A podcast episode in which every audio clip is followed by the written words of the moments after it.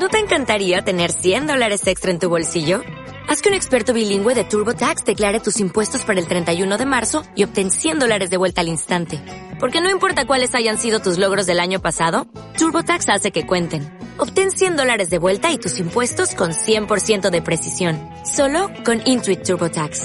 Debes declarar para el 31 de marzo. Crédito solo aplicable al costo de la presentación federal con TurboTax Full Service. Oferta sujeta a cambios o cancelación en cualquier momento. Hola, ¿qué tal chicos? ¿Cómo estáis? Bien, vamos a ver, eh, estamos en plena cuarentena y estamos, pues nada, recluidos en casa, hoy es sábado noche, yo estoy aquí peleándome con unos cuantos en foro coches y el tema es que durante esta semana hubo alguien que me puso en Twitter que era una ocasión única para hacer una comprobación de si los gases eh, contaminantes que había en Madrid estaban al nivel de lo que era habitual. Teníamos una oportunidad única ante la circunstancia de que no teníamos coche. Mucha gente se lanzó a lanzar un mensaje diciendo que, claro, efectivamente eso no era así, que no había coche, por lo tanto no había contaminación. Pero había que tener en cuenta una cosa, y era que en Madrid había estado lloviendo. Y justo cuando empezó la, la el, estado de alarma, se decretó que no se saliera a la calle y tal, y paró de llover. Entonces, claro, lo interesante sería ahora empezar a observar. Ahora lo interesante sería empezar a coger fotos de Madrid, de cómo se va evolucionando en la, en la boina contaminante y ver ahora que si no hay coches, si los contaminantes están al nivel mm, normal y habitual. El caso es que en Italia nos llevan dos semanas de adelanto en toda esta historia entonces ya tenemos datos publicados en prensa italiana. Así que lo que yo he hecho ha sido traducirla con el Google Translator, que lo ha traducido bastante bien. Y lo que voy a hacer es, os voy a leer cómo, eh, cómo están los temas de contaminación en, en Italia. ¿Cómo afectaron las limitaciones impuestas por la emergencia a las emisiones nocivas en las ciudades italianas? Leo. Las concentraciones de polvo fino y PM10 y dióxidos de nitrógeno NO2 tienen serias repercusiones en el cuerpo. Son dos de los principales contaminantes que afectan el aire de nuestras ciudades. Tanto es así que cuando se superan los límites impuestos por la ley, se activan los protocolos anticontaminación. En tiempos de lucha contra el una de las medidas tomadas para contener la propagación de la epidemia fue un endurecimiento de la circulación de las personas que inevitablemente implica una caída drástica en el tráfico de la ciudad. ¿Cuáles son los efectos en el aire de las ciudades? Hemos analizado los datos publicados por las agencias regionales de protección ambiental, recopilados por las unidades de control ubicadas en centros urbanos y relacionados con los niveles de polvo fino y dióxido de nitrógeno en Turín, Milán, Roma y Nápoles a partir del día 9 de marzo. Como muestran los datos, no ha habido una caída en los niveles de contaminantes en los 10 días observados y se han observado aumentos en los últimos a pesar de los pocos vehículos en circulación. Debe recordarse que en este periodo los sistemas de calefacción todavía están en funcionamiento. Una fuente importante de polvo fino y dióxido de nitrógeno. Las calefacciones. Aquí ya las nombra las calefacciones. El otro contaminante que estamos examinando es el dióxido de nitrógeno que se forma principalmente en la atmósfera por la oxidación del monóxido de nitrógeno, que a su vez se deriva de los procesos de combustión. Esto lo he explicado yo en muchos vídeos, eh, que el nitrógeno reacciona con, está en el aire y reacciona con nuestro catalizador, nuestro reactor, por, a causa del calor. Eh, producción de ácido nítrico, fertilizante nitrogenado. Es un gas irritante para el sistema respiratorio y para los ojos que puede causar bronquitis e incluso a edema pulmonar y muerte. Bien, aquí es interesante enseñar la gráfica, mm, ahí no se ve, aquí con la luz si se ve, de Torino.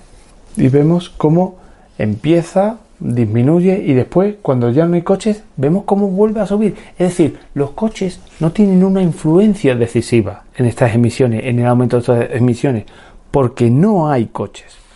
Bien, las emisiones de PM10 y NO2 en Turín. La primera ciudad que examinamos es Turín. La, ubicada, la ubicación de la capital piamontesa entre el Valle del Po y el escudo de los Alpes significa que el aire contaminado se estanca durante días, a veces durante semanas. Lo que aumenta el peligro del polvo fino y dióxido de nitrógeno. Según los hallazgos de ARPA, Piamonte, a partir del 9 de marzo, tanto el PM10 como el NO2 han tenido un ligero aumento y luego una disminución desde el 11 de marzo. Y los dióxidos de nitrógeno han disminuido significativamente, significativamente hasta el domingo 15, cuando PM10 y dióxido de nitrógeno comenzaron a crecer nuevamente, volviendo el 18 de marzo a los niveles que precedieron al decreto. Bien, aquí tenemos la gráfica, ¿vale? Aquí vemos los dos tipos de contaminantes, en azul el PM10 y en naranja el NO2. Vemos cómo bajan, se mantiene estable y después el día 15 para arriba otra vez. ¿Y qué pasa si aquí no hay coche? Aquí no hay coche. ¿Por qué está subiendo? ¿Por qué está subiendo? Pues ya os lo he dicho en muchos tweets. Por las calefacciones. Bien, las emisiones de PM10 y NO2 en Roma. Podemos observar cómo los niveles de ambos contaminantes han sufrido oscilaciones significativas, pero no drásticas. Los datos publicados por ARPA muestran que el dióxido de nitrógeno es el más alto entre los de las cuatro ciudades monitoreadas con picos de más de 100 microgramos metros cúbicos. Disminuyó ligeramente entre el 12 de marzo y luego aumentó a niveles altos a pesar de la baja de tráfico. Discurso similar para el polvo fino, los PM10 que después de la modesta disminución del 15 comenzó a crecer de nuevo vigorosamente. Aquí tenemos nuevamente las gráficas. Las gráficas empiezan aquí, se mantienen, disminuyen y vuelven a subir. Y vuelven a subir. Es decir, es que no hay coches. Es que no hay coches. No hay coches. No hay coches. Están como en España. Bien. Ahora pasamos a Milán. Al igual que Turín, Milán también sufre de la posición geográfica ubicada en una posición central con respecto al valle de Padana, con los Alpes cubriendo sus hombros, pero también ralentizando la circulación de los vientos del norte. Según los hallazgos, de Arpa Lombardía, en la capital la tendencia de las encuestas es más fluctuante, con una caída drástica en NO2 entre el 12 y 14 de marzo, seguida de un fuerte aumento en los niveles de polvo fino y dióxido de nitrógeno. Aquí vemos otra vez la gráfica. Aquí tenemos otra vez la gráfica. Vemos. ¿Y, qué? Y, volvemos a la misma conclusión. No hay coches. Y después al final nos queda Nápoles. La última ciudad examinada es Nápoles, que también es la que tiene los niveles de contaminación más bajos de las cuatro. Al analizar los datos publicados por ARPA, ARPA Campania, inmediatamente llama la atención ya que el dióxido de nitrógeno nunca sube por encima de los 40 microgramos metro cúbicos con picos por debajo de 10 microgramos metro cúbico el domingo 15. Incluso las partículas finas cayeron mucho el domingo, mostrando una tendencia fluctuante en otros días. Tanto PM10 como NO2 han, comenzado a aumentar nuevamente en los últimos tres días de observación. Bien, esto, ahí están las gráficas, están los datos, son centros de mediciones contaminantes. Claro, mucha gente que me ha dicho en Twitter me dice, no, es que el CO2 pero perdona, pero es que el CO2 no es un contaminante. El CO2 es un gas inocuo, no es un contaminante.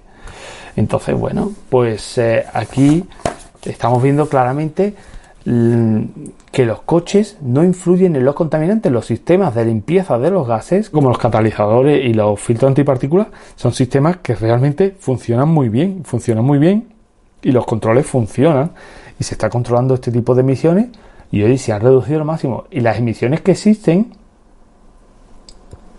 pues no proceden de los coches. Pero claro, es como se dice aquí en Andalucía, todos los pájaros comen trigo y las culpas al gorrión.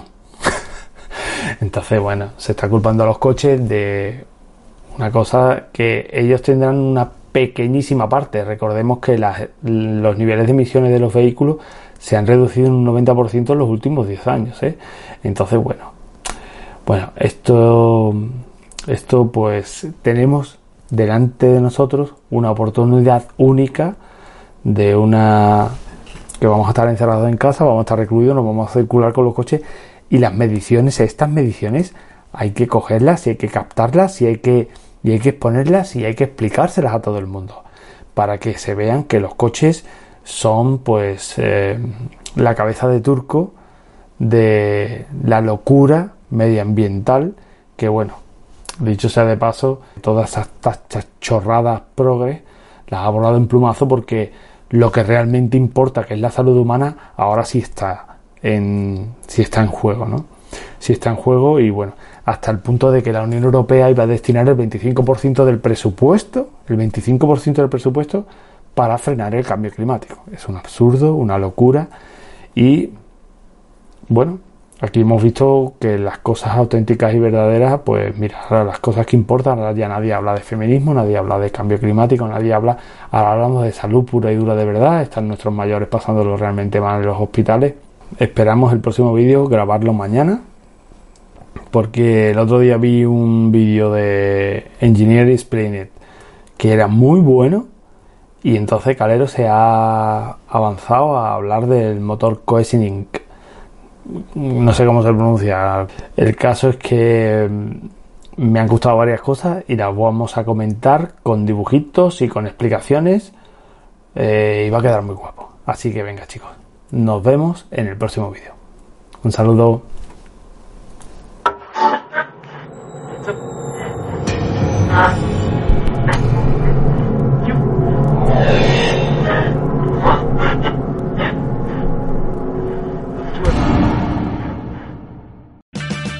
O'Reilly Auto Parts puede ayudarte a encontrar un taller mecánico cerca de ti. Para más información, llama a tu tienda O'Reilly Auto Parts o visita oreillyauto.com.